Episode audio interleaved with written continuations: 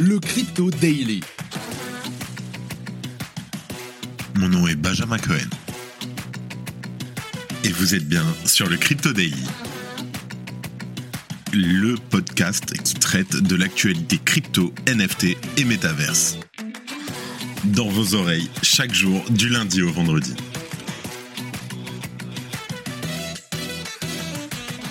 Salut, j'espère que tu vas bien. On se retrouve tout de suite pour un nouveau résumé de l'actualité sur le Crypto Daily. Mais avant ça, es-tu au courant que nous avons lancé une newsletter?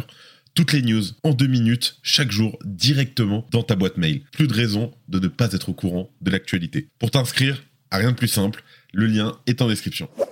Alors aujourd'hui, on va parler de Silvergate, la crypto-banque qui a annoncé le licenciement de 40% de son personnel au début du mois, vient de révéler son bilan pour le dernier trimestre de l'année 2022. Ce dernier fait état d'une perte nette de plus d'un milliard de dollars pour la banque, ainsi qu'une baisse notable de la valeur de ses actions. En deuxième news, on parle de FTX et là encore une grosse, grosse news. Écoute ça, c'est aujourd'hui au cœur de la machine démocratique américaine que les dernières répliques de FTX continuent de résonner. Plus d'un tiers des membres du Congrès américain ont reçu de l'argent de SBF et de FTX. Et pour finir, c'est un peu la bonne nouvelle du jour. Le vote sur le nouveau cadre réglementaire de l'Union européenne de MICA a été repoussé à avril prochain.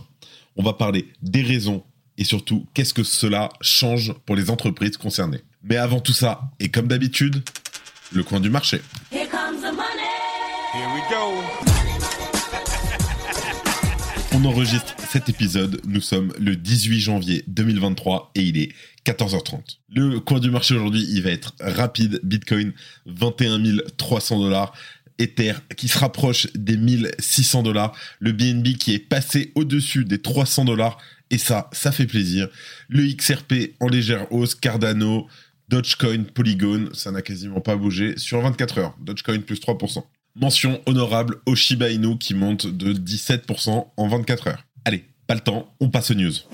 Pour commencer, on parle de Silvergate qui est en mauvaise posture. Alors, la crypto-banque révèle un bilan inquiétant. Selon son dernier rapport en date, elle a essuyé 1 milliard de dollars de pertes nettes attribuables à ses différents actionnaires sur le dernier trimestre de l'année 2022. En comparaison, lors du troisième trimestre de l'année 22, la banque affichait encore un bénéfice net de 40,6 millions de dollars sur la période. Selon le rapport, la crypto-banque a dans le même temps perdu 33,16 dollars par action ordinaire et a pu observer un bénéfice de 1,28 dollars par action dilué au 30 septembre 2022. En comparaison, sur l'ensemble de l'année 2021, les activités de Silvergate avaient engrangé un bénéfice net de plus de 75,5 millions de dollars pour l'entreprise. Ici, sur toute l'année 2022, Silvergate affiche une perte nette de plus de 948 millions de dollars. Nous pouvons également voir que sur le dernier trimestre de l'année 2022, les dépôts des clients de Silvergate ont nettement baissé par rapport au précédent. Ils sont ainsi passés de 12 milliards à seulement 7,3 milliards, soit une différence de presque 4,7 milliards. On est toujours en dollars. Selon Silvergate, il y a eu un changement transformationnel noté au sein de l'écosystème des cryptos qui serait le résultat d'une crise de confiance de la part des investisseurs et qui aurait in fine mené à un exode depuis plusieurs plateformes centralisées. Alors, face à ce changement de paradigme est forcé de prendre des mesures face à ces pertes considérables, Silvergate annonce reconsidérer la façon dont sont structurées ses dépenses ainsi que son portefeuille. Pour maintenir ses liquidités à flot, la société indique avoir eu recours à du wholesale funding et à la vente de titres de créances. De son côté, Alan Lane, PDG de l'entreprise, a tenu à maintenir une position de confiance vis-à-vis -vis de l'écosystème crypto. Bien que nous prenions des mesures décisives pour naviguer dans l'environnement actuel, notre mission n'a pas changé. Nous croyons en l'industrie des actifs numériques et nous restons concentrés sur la fourniture de services à valeur ajoutée pour nos principaux clients institutionnels. À cette fin, nous nous engageons à maintenir un bilan très liquide avec une position de capital solide.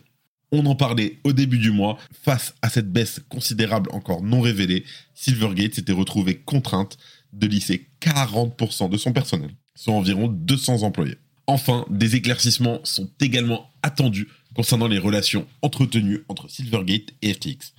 Effectivement, le 6 décembre, il y a eu trois sénateurs américains qui ont écrit à la crypto-banque afin d'évaluer son rôle dans la perte de plusieurs milliards de dollars de l'exchange défunt. Si tu aimes le daily, une note et un commentaire nous aident énormément. Aussi, si tu ne veux rien rater de l'actualité, abonne-toi. En parlant d'exchange défunt, c'est notre deuxième news. On parle de FTX et des parlementaires avec l'argent maudit. L'affaire est révélée par les Américains de CoinDesk, qui sont également à l'origine de l'enquête initiale sur le token FTT, dont les révélations, par effet boule de neige, ont fini par sceller le sort de l'exchange. On apprend cette fois-ci qu'un membre du Congrès américain sur trois aurait bénéficié à un titre ou à un autre des largesses de SBF ou de son équipe proche. C'est ainsi 196 représentants sur un total de 535 qui ont reconnu avoir touché de l'argent de FTX. Une proportion ahurissante au regard du relatif peu de temps d'existence de la plateforme FTX qui démontre que si l'équipe de l'exchange crypto était peu regardante en termes de rigueur comptable, elle était en revanche d'une efficacité redoutable en termes de lobbying. On savait que SBF avait fait bénéficier à la fois au Parti démocrate et au Parti républicain de ses largesses à grands coûts de millions de dollars. Ceux de ses clients, il est toujours bon de le rappeler. L'enquête de Coindesk révèle désormais à quel point SBF, le patron de FTX, était également parvenu à s'immiscer profondément dans les arcanes de la loi américaine. Alors, il convient de le rappeler, les parlementaires partis et autres groupes politiques aux États-Unis bénéficient de dons et autres legs. C'est quelque chose qui n'a rien d'inhabituel, spécialement dans la politique américaine. En Europe, c'est différent. On préfère les sacs de sport remplis de petites coupures. Et si on pourra s'inquiéter par ailleurs de ce que la chose dit de nos démocraties sous influence directe des poches les plus profondes, on conviendra que le sujet n'est pas véritablement là. Ce qui pose question s'agissant de la véritable puits d'argent qu'a fait déferler FTX sur les législateurs américains, c'est bien sa véritable dimension industrielle et sa quasi-systématisation, le tout dans une forme de tolérance et d'acceptation silencieuse. Et c'est finalement bien là une des parties du problème. Si, en tout état de cause et en l'état des révélations, aucune loi, aucun règlement ne semble avoir été violé, c'est bien l'absence patente d'interrogation sur l'origine des fonds et sur les ambitions sous-jacentes. En effet, on ne distribue que rarement des millions de dollars pour le simple plaisir d'offrir qui soulève une question. Alors, à cet égard, alors que Coindesk a sollicité l'ensemble des 196 concernés, la représentante californienne Lou Correa, qui est présentée comme ayant touché plusieurs milliers de dollars directement de SBF, résume le fond du problème d'un stupéfiant. Je ne connais pas ce monsieur, je ne lui ai jamais parlé. Incroyable. Dans leur grande majorité, les représentants et plus généralement leur équipe légale ne nient ni la réalité des dons, ni les montants, assurant avoir procédé selon les règles en vigueur.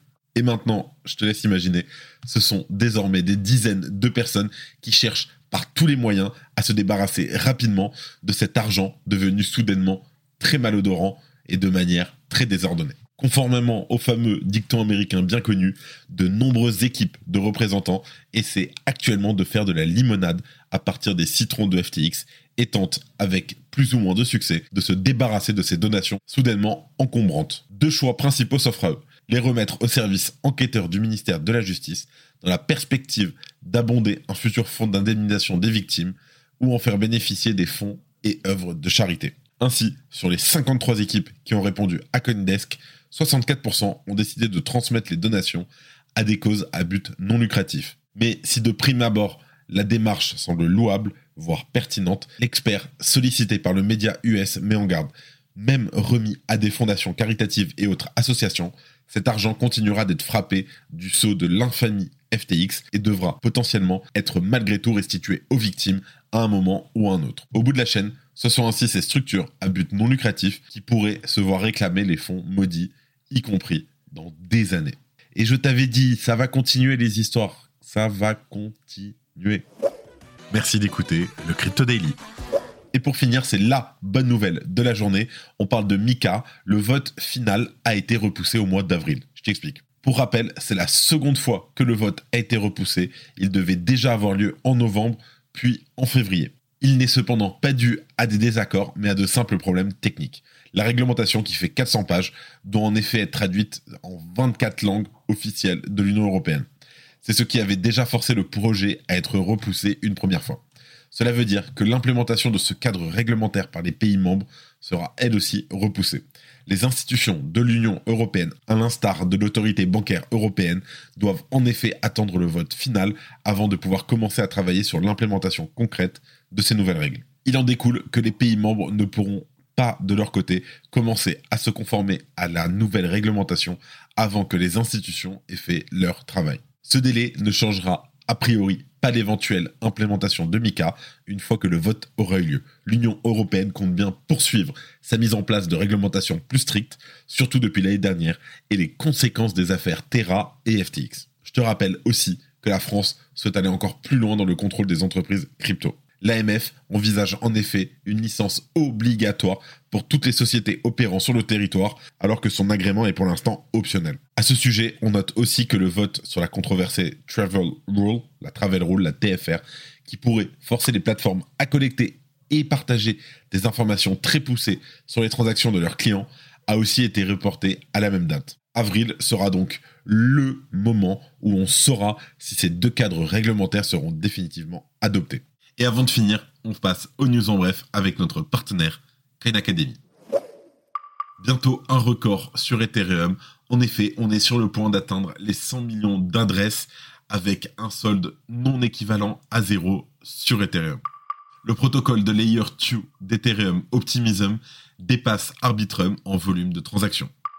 Coinbase a annoncé qu'elle cessait ses activités au Japon en raison des conditions actuelles du marché l'offre de WBTC de Wrapped Bitcoin sur Ethereum a plongé de plus de 35% depuis l'effondrement de Terra en mai dernier. D'après le New York Times, Coindesk, qui a annoncé la nouvelle qui a conduit FTX à déposer le bilan, est également en difficulté. L'administration fiscale japonaise a annoncé son intention de taxer les ventes de NFT et les bénéfices réalisés par l'industrie du crypto gaming. Le Digital Currency Group a annoncé à ses actionnaires qu'elle interrompait le versement de ses dividendes trimestriels afin de préserver ses liquidités. La SEC de Thaïlande a demandé aux fournisseurs d'actifs numériques de mettre en place un système de gestion des wallets afin de garantir la sécurité des actifs des clients. Le vice-premier ministre ukrainien veut que l'Ukraine soit la première juridiction mondiale pour la crypto. Il veut également être le premier utilisateur de ces BDC et toucher son salaire en e-Arvinia le Dogecoin a été le seul meme coin en 2022 à réduire de manière proactive son empreinte carbone de 25% en un an, notamment grâce à l'intervention de développeurs et du PDG de Tesla, Elon Musk. C'est tout pour aujourd'hui, c'est la fin de ce résumé de l'actualité du jour. Évidemment, pensez à vous abonner pour ne pas rater le suivant, quelle que soit d'ailleurs l'application que vous utilisez pour m'écouter. Rendez-vous aussi sur Twitter et LinkedIn pour d'autres contenus d'actualité exclusifs. Je crois que j'ai tout dit, faites attention à vous, et moi je vous dis à demain. C'était Benjamin pour le Crypto Daily. Merci et à très vite.